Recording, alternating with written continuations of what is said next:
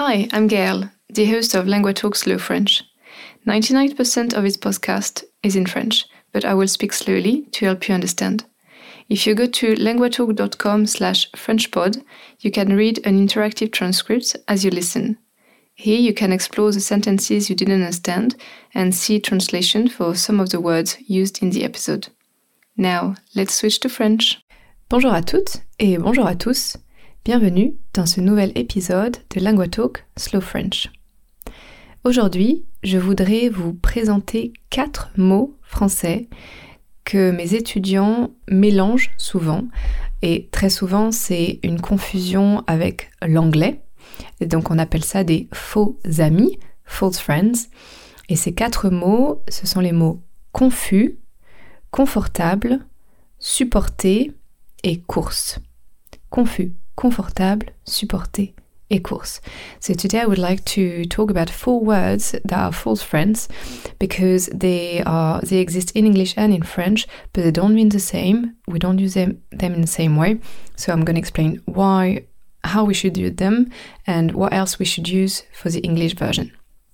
Bonne écoute. Alors, on va commencer avec le mot confus. Confus, par exemple, pendant un cours, un étudiant m'a dit hum, je suis confus. Est-ce que tu veux aller au restaurant ou pas? Je suis confus. Est-ce que tu veux aller au restaurant ou pas? Et en anglais, il voulait dire I'm confused. Do you want to go to the restaurant or not? Donc, confused en anglais for your kind of mental state, as in you're not sure about something. En français, ça ne veut pas dire ça. Quand on dit confus, ça veut dire je suis désolé, je suis gênée, I'm embarrassed. Par exemple, oh, excusez-moi, je suis vraiment confuse. Je ne vous avais pas vu. Par exemple, I walked into someone I didn't see and I was like, oh, I'm so sorry, I'm very embarrassed, I hadn't seen you. Je suis vraiment confuse. Oui, parce que confus ou confuse, ce sont des adjectifs. Donc pour une femme, comme moi, je dis confuse. Pour un homme, on dit confus. Donc ça, c'est notre euh, émotion en fait, d'accord? Donc c'est comme de l'embarras, to be embarrassed. Donc voilà, on pourrait dire excusez-moi, je suis vraiment désolée ou excusez-moi, je suis vraiment gênée ou je suis vraiment confuse. On peut l'utiliser vraiment plutôt dans un langage soutenu. Donc ce n'est pas très fréquent de l'utiliser, c'est des personnes avec un vocabulaire assez sophistiqué peut-être qui vont l'utiliser. Ou alors dans la littérature, dans des situations plus anciennes. Dans la vie classique, normale, on ne l'utilise pas beaucoup.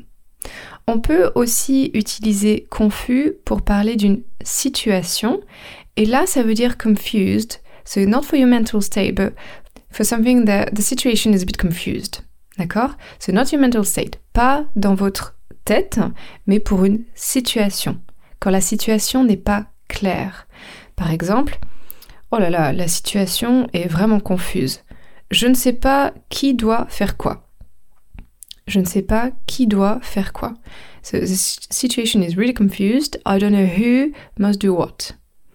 Un autre exemple, son explication est confuse. Je n'ai pas bien compris la différence entre le passé composé et l'imparfait. Son explication est confuse. Je n'ai pas bien compris la différence entre le passé composé et l'imparfait. Donc là, c'est dans le sens de ce n'est pas clair, it's not clear, ok? C'était confus. Donc, comment on dit confused, as in how you feel in your head, like I'm feeling confused? Eh bien, on n'a pas en fait un mot qui correspond exactement à cette situation en français. On a plusieurs options. Mais à chaque fois, ces options, elles veulent dire I'm not sure, I haven't really understood, I'm a bit lost. C'est ça que ça va exprimer. Donc, dans les options, il y a je suis perdu, I am lost. J'ai un doute, I've got a doubt. Je suis perplexe, je n'ai pas bien compris. Je n'ai pas bien compris, I didn't understand well. Je ne suis pas sûre d'avoir compris, I'm not sure I understood. Et ce n'est pas clair, it's not clear. Donc, si je reprends mon exemple du début avec le restaurant, je peux dire Attends, je suis perdu là. est-ce que tu veux aller au restaurant ou pas? Hang on, I'm a bit lost here. Do you want to go to the restaurant or not? Donc c'est ça, on peut dire je suis perdu. Je pense que spontanément, c'est ça que je utiliserai le plus. Mais tous les autres exemples que je vous ai donnés existent aussi, comme ce n'est pas clair. Moi, je l'utilise aussi assez souvent. Donc voilà pour le premier mot, le mot confus. Donc ça existe, mais c'est pour parler d'une situation. Si vous voulez parler de votre situation mentale, il faut dire je suis perdu, je suis perplexe, ce n'est pas clair. Deuxième mot, le mot confortable. Par exemple, j'adore mon amie Claire. Je suis très confortable avec elle. On peut parler de tout. Et en anglais, ça veut dire I love my friend Claire. I'm very comfortable with her. We can speak about anything. Mais en français, ça ne veut pas dire ça. Confortable, c'est un mot qui existe, mais c'est seulement pour le confort physique. Donc physiquement, par exemple, sur une chaise, sur un canapé, en le sofa. Donc je peux dire, mon salon est très confortable. Il y a un grand canapé et beaucoup de coussins. Je répète, mon salon est très confortable. Il y a un grand canapé et beaucoup de coussins. So my living room is very comfortable. There is a big sofa and a lot of cushions. Donc ça, c'est un confort physique. Un autre exemple, j'adore aller dans ce café. Les chaises sont très confortables et je peux travailler pendant des heures. Café is very comfortable. So the chairs are very comfortable and I can work for hours. Quand on veut parler d'un confort émotionnel, as in I'm comfortable with you, you know, ça c'est un mot différent, on va dire être à l'aise. À l'aise. Et en anglais c'est plutôt at ease. D'accord? To be at ease. Par exemple, j'adore mon amie Claire, je suis très à l'aise avec elle. Et pas je suis très confortable, mais je suis très à l'aise avec elle. Ou parler en public, ce n'est pas un problème pour moi. Je suis à l'aise dans cette situation. So to speak uh, in public, it's not a problem for me. I'm very comfortable with the situation. Mais donc on peut aussi dire l'inverse pour uncomfortable. Eh bien, si c'est uh, discomfort that is physical, on va dire inconfortable. Par exemple, oh là là, cette chaise est vraiment inconfortable, j'ai mal au dos. Et si c'est pour un discomfort that is emotional, alors on va dire mal à l'aise. Earlier we said à l'aise et maintenant c'est mal à l'aise et en anglais ça serait ill at ease. C'est ça qu'on pourrait dire. Donc par exemple, je n'aime pas trop mon collègue Pierre. Il me met mal à l'aise. Je n'aime pas trop mon collègue Pierre. Il me met mal à l'aise. I don't really like my colleague Peter. He makes me uncomfortable.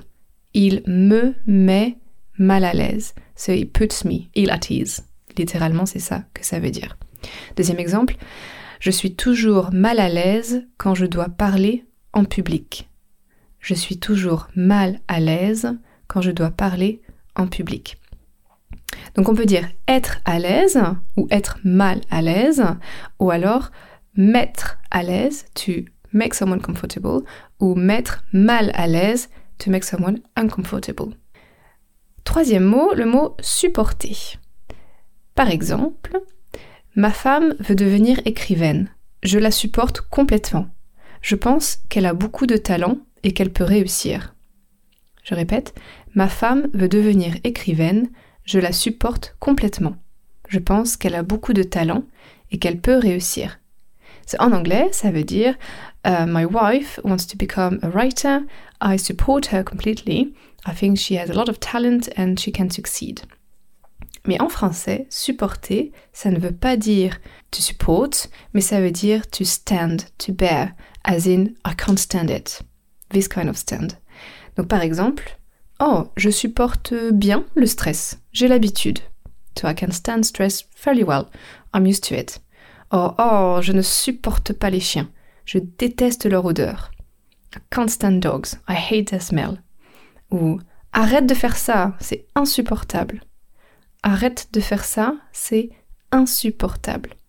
Donc on a dit supporter, c'est le verbe, c'est to stand, mais on peut aussi dire En anglais, euh, bear something or unbearable, eh ben c'est la même chose, insupportable en français. Donc supporter, c'est un verbe, insupportable, un adjectif pour parler d'une personne, par exemple, mon fils est insupportable en ce moment, ou d'une situation. La guerre en Ukraine est une situation insupportable. Le verbe supporter, ça peut dire to support, but only for architecture when you talk about objects.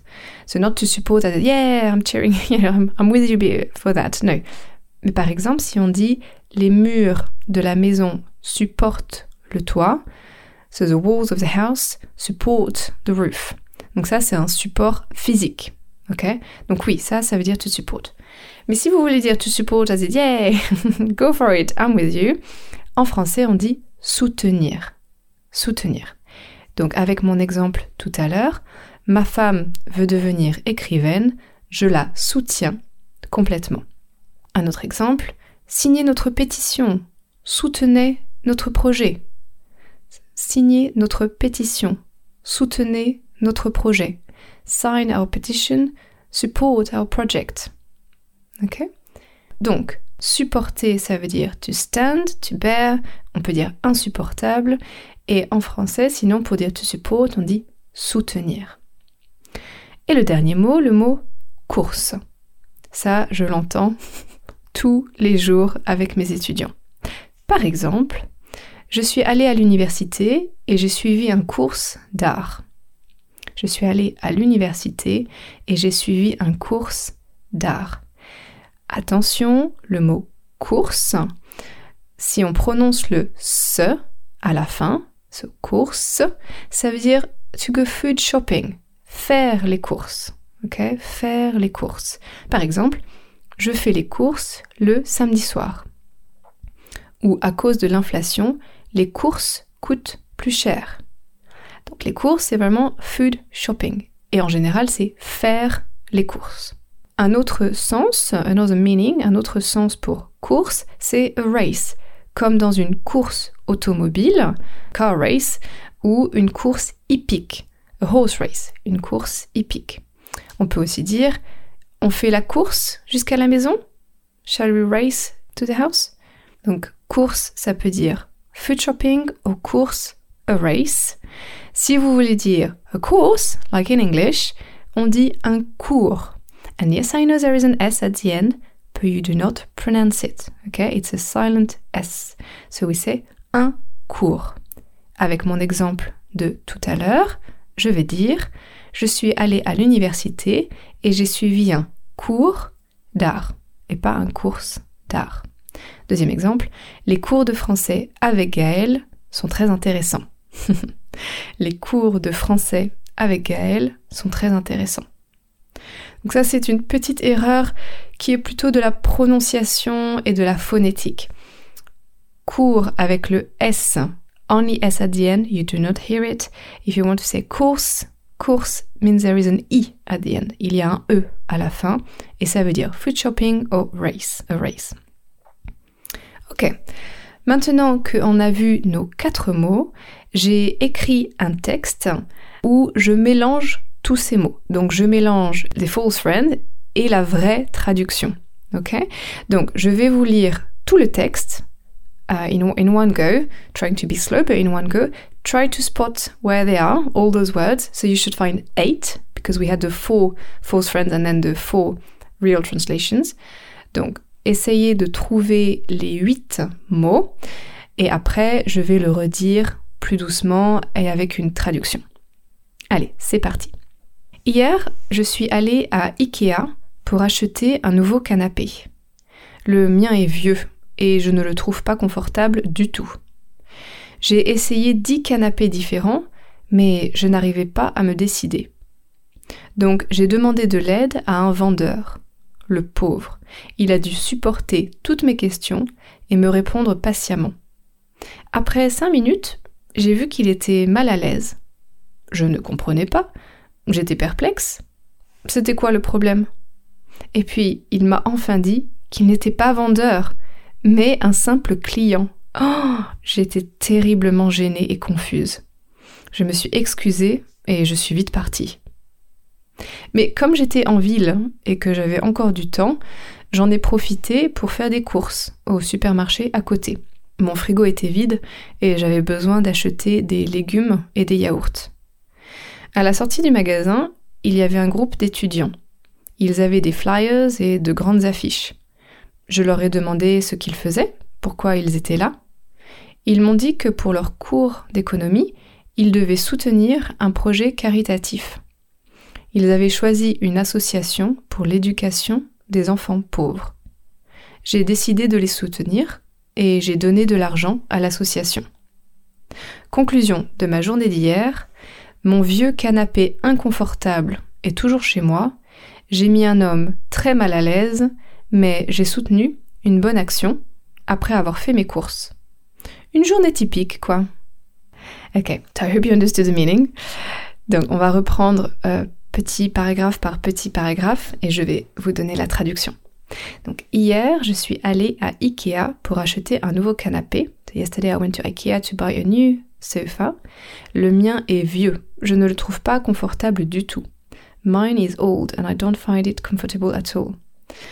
J'ai essayé dix canapés différents, mais je n'arrivais pas à me décider.